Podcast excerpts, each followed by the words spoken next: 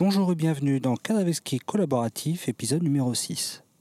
Dans cet épisode, nous allons découvrir un important rebondissement afin de clôturer notre première partie. Suivant l'avancement de l'histoire, il pourrait y avoir entre deux et trois parties. Je ne sais pas encore, tout dépendra de l'orientation que prendra l'histoire. Un petit mot rapide pour euh, vous décrire l'endroit où j'enregistre. Étant actuellement à Québec, je suis sur les contreforts de la citadelle de la ville, avec une superbe vue panoramique sur le Saint-Laurent et l'île d'Orléans. Mais je vous laisse tout de suite découvrir notre histoire. Bonne écoute.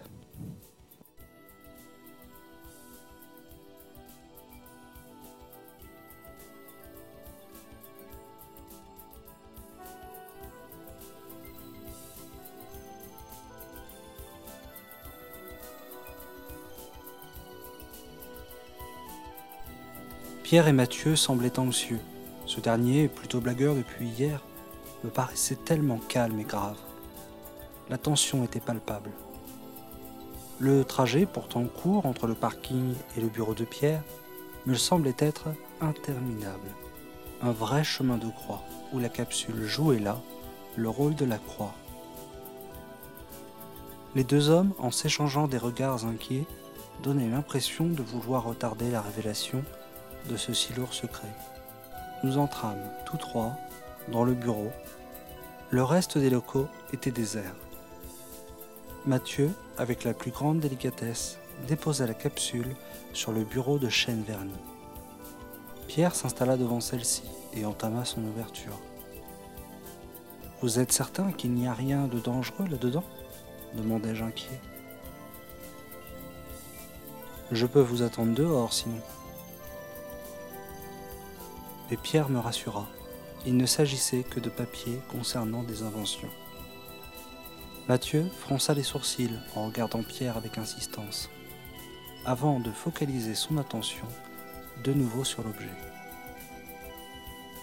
Pierre paraissait confus, comme s'il venait d'en dire un peu trop. Il se saisit de la capsule à deux mains, sans la faire quitter le bureau. Manœuvrant précautionneusement, il fit pivoter la tête de la précieuse trouvaille du côté de la rainure. Elle ne sembla faire aucune résistance et la tête pivota lentement sur elle-même.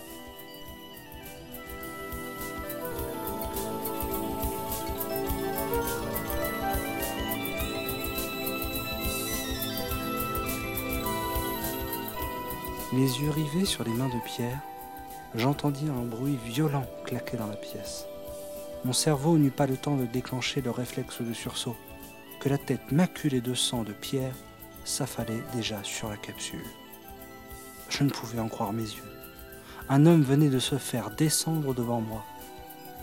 Ma tête submergée par des acouphènes à cause du coup de feu, et le regard toujours aimanté à cette vision choquante.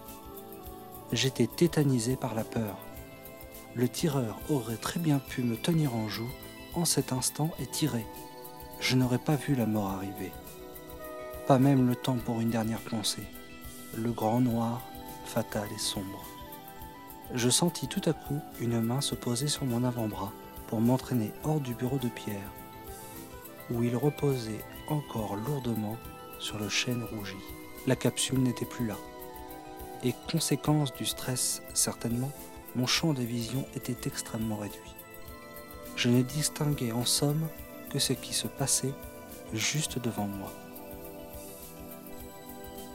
Alors que brinque-ballé par mon guide, je remontais le petit couloir encombré. Une silhouette se détacha alors, plutôt féminine. Elle se cachait derrière la machine à café. Le doigt fébrile, je la désignais. Une fraction de seconde seulement avant que mon poignet ne frappe violemment le coin saillant d'une armoire de métal du couloir. Mon guide, Mathieu je suppose, ne daigna pas s'arrêter quand il vit ma main présentant une plaie ouverte au niveau du pouce. Hagard, l'index toujours tendu, je baissai simplement le bras le long du corps. L'escalier, descendu tant bien que mal, et le parking traversé, on me fit asseoir de force du côté passager d'une petite voiture grise. Quand l'homme se pencha sur moi pour boucler ma ceinture, je vis son visage. Il s'agissait bien là de Mathieu, le visage fermé.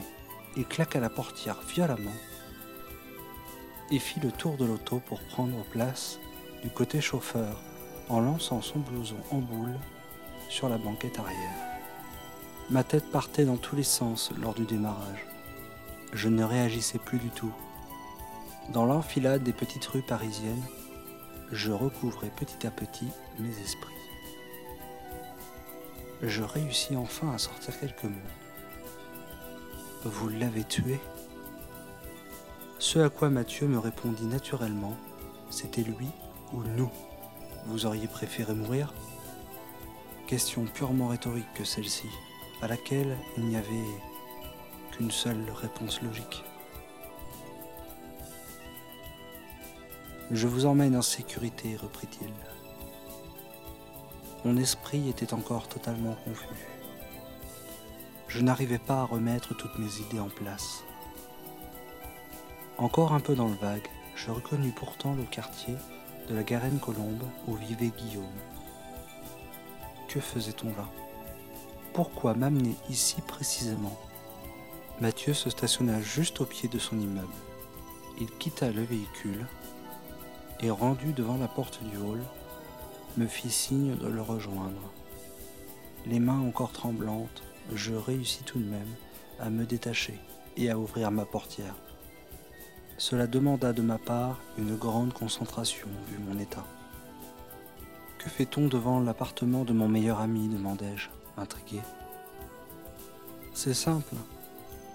Dans vos affaires que vous m'avez remis l'autre jour, il y avait votre trousseau de clés et celle de son appartement.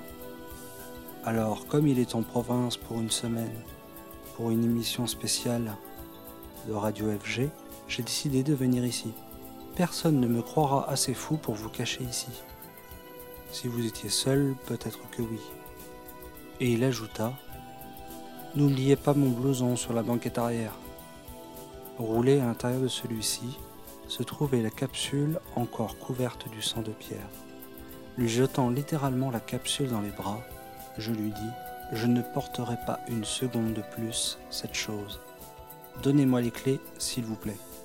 La porte de l'appartement fermée sur nous, je me sentais de nouveau bien, encore chamboulé de tout ça, mais en terrain familier. Mathieu se dirigea immédiatement vers la salle de bain et nettoya la capsule dans la baignoire puis la posant sur une petite table de la pièce principale du studio, où il avait préalablement placé une serviette de bain, il acheva l'ouverture de celle-ci et en sortit un rouleau de documents. Des plans, s'exclama Mathieu. Ce vieux cochon avait raison. Mais de quoi parlez-vous? lui dis-je. Mais de Pierre. Il n'avait aucun moyen de savoir avec certitude ce que contenait cette capsule à moins de faire partie du consortium.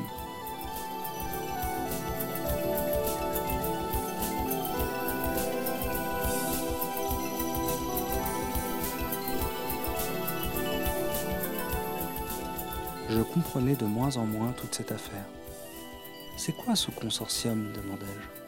Il reprit C'est un puissant lobby énergétique qui a des agents un peu partout et dont le seul but est de protéger ses activités et du même coup ses revenus pharaoniques. Vous connaissez le réchauffement climatique Bien sûr, dis-je. Eh bien, ça n'a rien à voir avec ce que vous croyez. Le pétrole, on s'entend, n'est pas éternel, et de plus en plus coûteux à extraire au fur et à mesure de l'appauvrissement des grands gisements. Alors, imaginez maintenant qu'un réchauffement climatique global, réel bien sûr, survienne, mais de façon tout à fait naturelle. Que feriez-vous? Eh bien, eux ont décidé d'un commun accord de s'en attribuer la responsabilité publiquement. Oh non, pas officiellement, de manière directe, mais ils ont plutôt acheté la notoriété de quelques scientifiques, bien peu scrupuleux, qui ont, à leur demande, tiré à boulet rouge sur eux. J'étais très intrigué par les propos de Mathieu. Ça n'avait pas de logique. Il reprit pourtant afin de me convaincre. Ces sociétés ne pouvaient pas faire monter les prix du carburant indéfiniment. Alors, en sous-main, ils ont monté des sociétés de paille dans le secteur des renouvelables et qui, sous leurs airs de bonne conscience écologique, ont installé tout ce qu'il fallait pour séduire les petits écolos et de les faire payer plus cher l'énergie dite verte et renouvelable. Ce qui n'est pas faux, mais c'est surtout l'argent qui est vert et renouvelable à volonté. Cette histoire paraissait plausible d'un point de vue théorique, mais complètement incroyable. M'interrogeant sur le contenu de ces plans, je lui posai la question. Que présentent donc ces plans de si importants pour que vous ayez dû prendre la vie de votre collègue? Il me laissa à peine le temps de finir ma phrase qu'il reprit de même. Il s'agit des plans de Nikola Tesla, célèbre inventeur qui travaillait au service de Thomas Edison.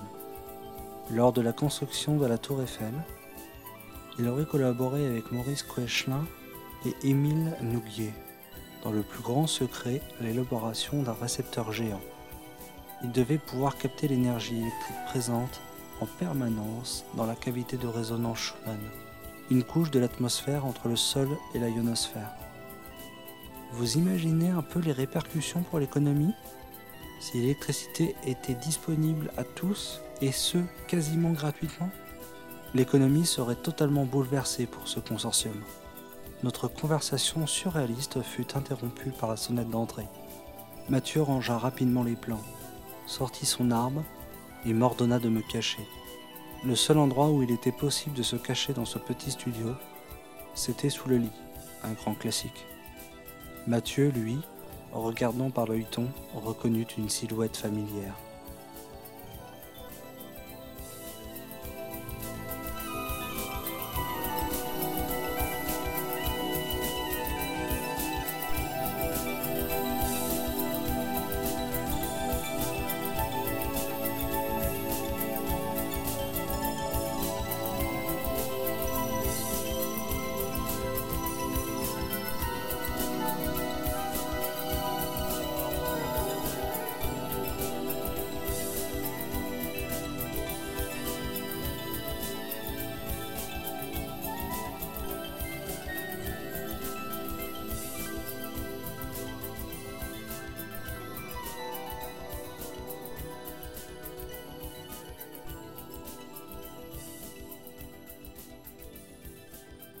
Et eh bien voilà, c'est terminé pour cet épisode numéro 6.